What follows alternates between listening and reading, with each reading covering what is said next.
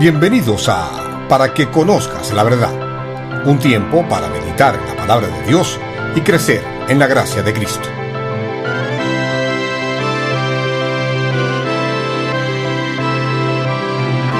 Hoy con el pastor Elio Martes.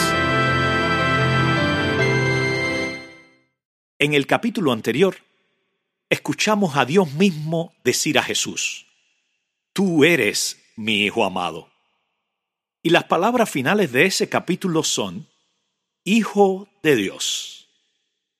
En este mundo caído, es bueno entender cómo somos beneficiados en Cristo a través de la victoria, esperanza y bendición que recibimos por medio de quien Él es.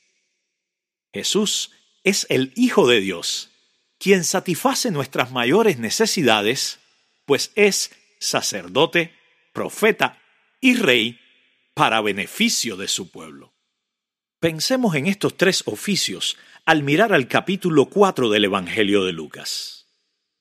En primer lugar, podemos identificar que nuestro sumo sacerdote vence las tentaciones de Satanás. El Espíritu Santo guía a Cristo Jesús al desierto durante cuarenta días, donde es tentado por el mismo Satanás. Y la cuestión principal en juego en esta tentación es la identidad de Jesús.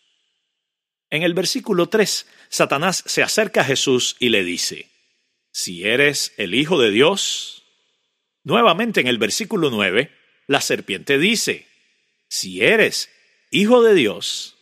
Y la pregunta emerge, ¿es Jesús realmente el Hijo de Dios?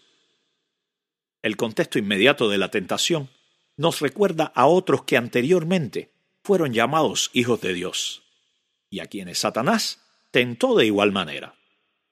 Adán, cuando estaba en el jardín, fue tentado, pero puso sus deseos primero y dudó de la autoridad de la palabra de Dios, por lo que no pasó la prueba en el huerto.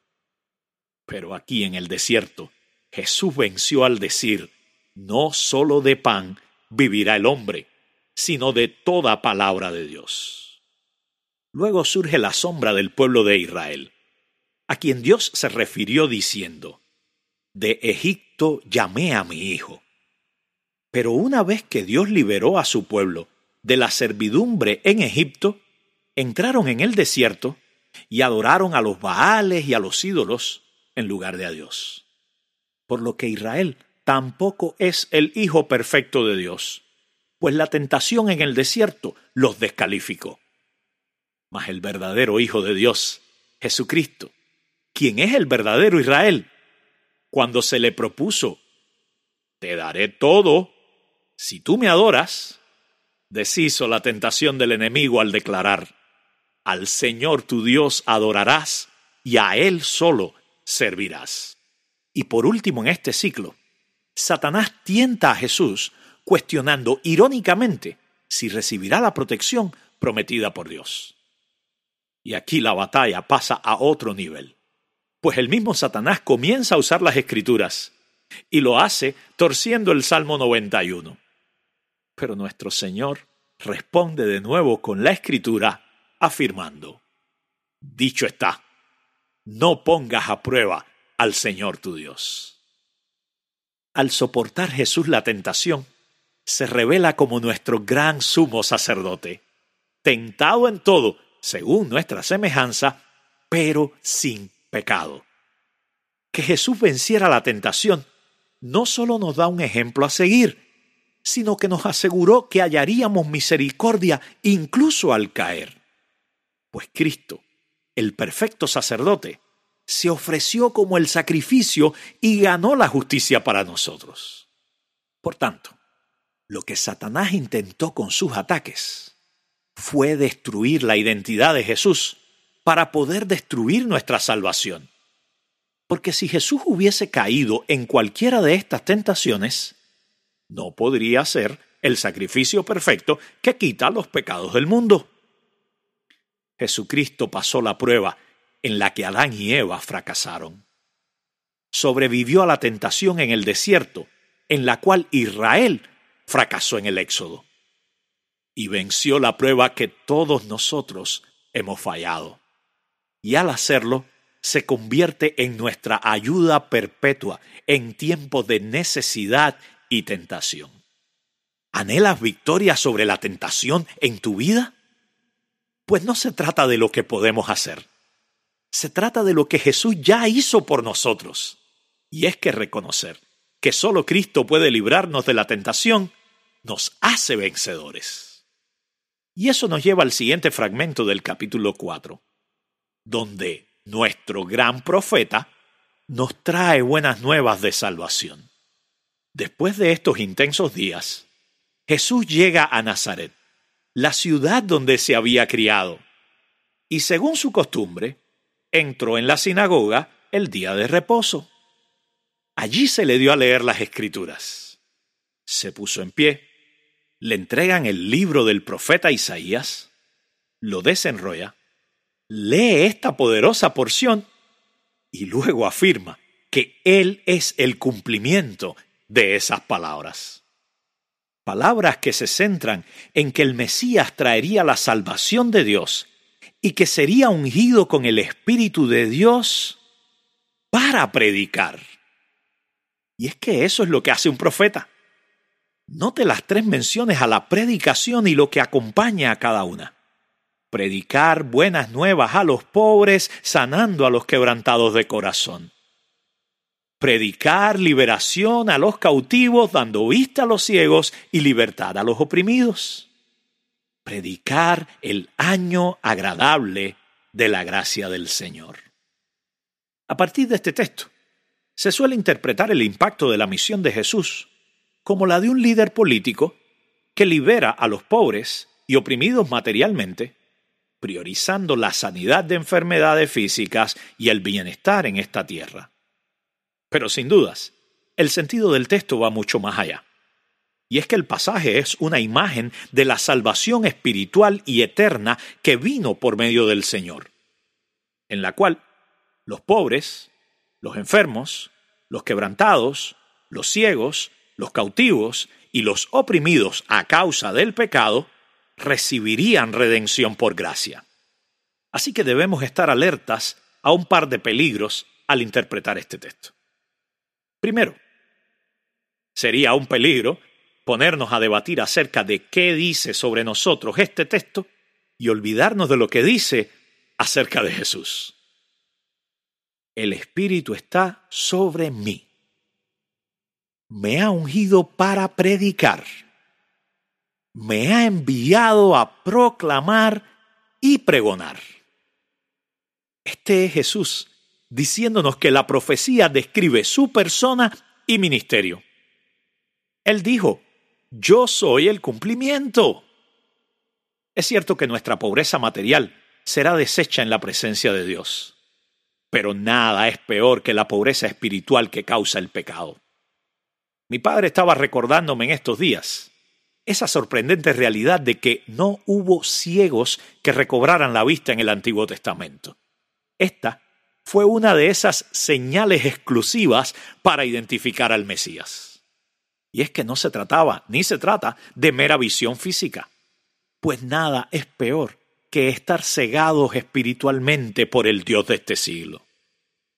Ahora, el segundo peligro es que pasemos por alto que según Jesús mismo, el medio principal para que más allá de la circunstancia social o política, las personas sean realmente liberadas, es la proclamación del Evangelio.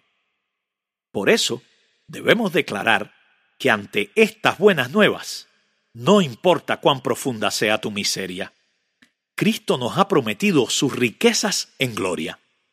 El Evangelio impacta el aquí y el ahora, pero se centra en una riqueza, una sanidad, una liberación y una renovada visión espiritual que es eterna. Al pensar en esto, ¿se imaginan a la multitud que estaba oyendo el mensaje? Quizás pienses que el resultado en la multitud fue una ovación al sermón de Jesús. Pero hubo un problema. La gente de Nazaret disfrutó el sermón, pero no vio al Salvador. pues al ser confrontados con su orgullo e incredulidad, la escena termina en que literalmente expulsaron a Jesús del pueblo. Y hasta donde sabemos, el Señor nunca regresó a Nazaret. Al menos los evangelios no lo registran.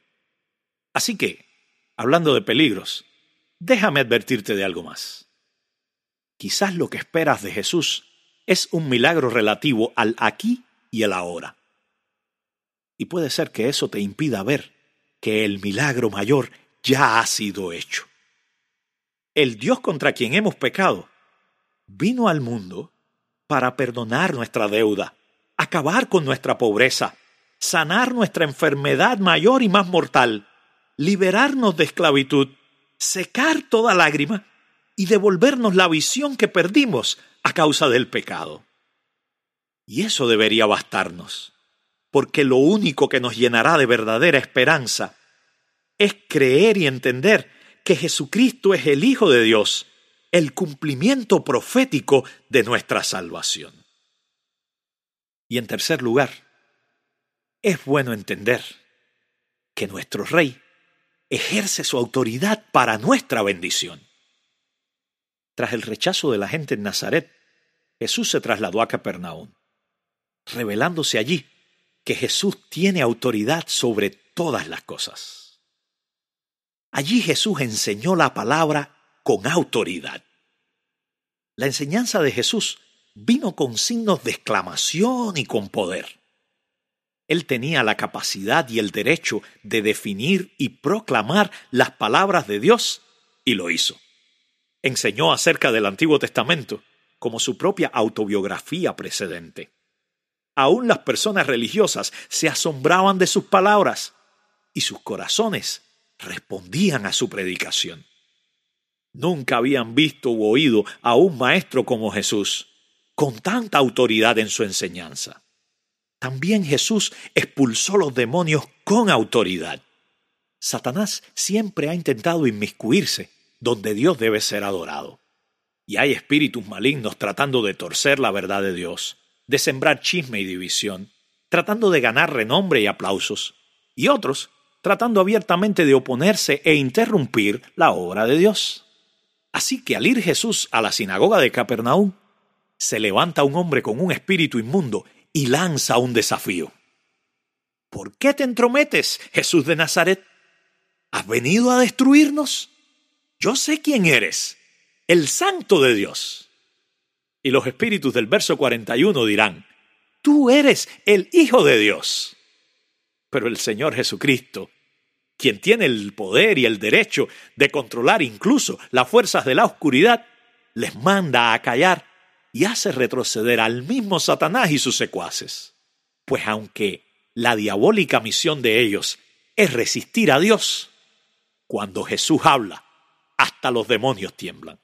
Y es que la verdad de la Biblia deja en claro que Jesús es Rey de Reyes y Señor de Señores, con toda autoridad en el cielo y en la tierra.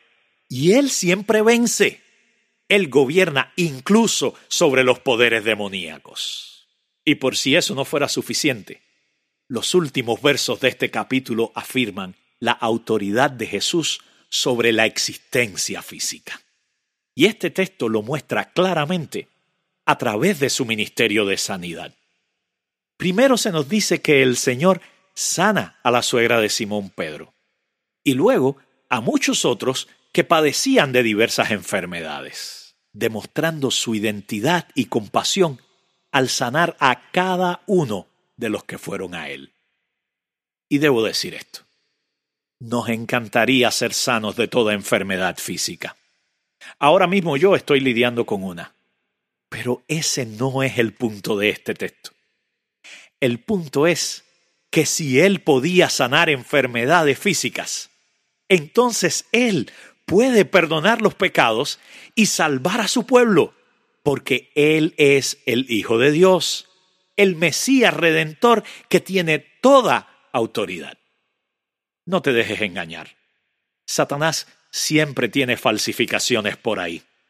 Pero Jesús, Jesús es el verdadero Rey, el Hijo de Dios.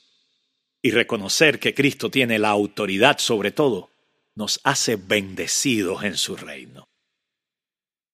Amigo que me escuchas, todavía vivimos en el año favorable de la gracia de Dios. Cristo es para nosotros profeta, sacerdote y rey. Soportó y venció todas las tentaciones que la humanidad ha fallado. Trajo la buena noticia de la salvación que la gente necesitaba y ejerce su realeza para bendición de los quebrantados por la caída.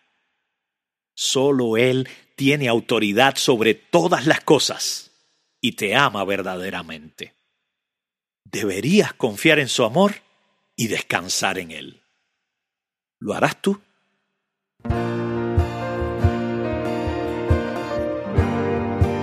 Toda la oscuridad se fue al oír su voz. La noche pronto se terminará, tu luz la vencerá.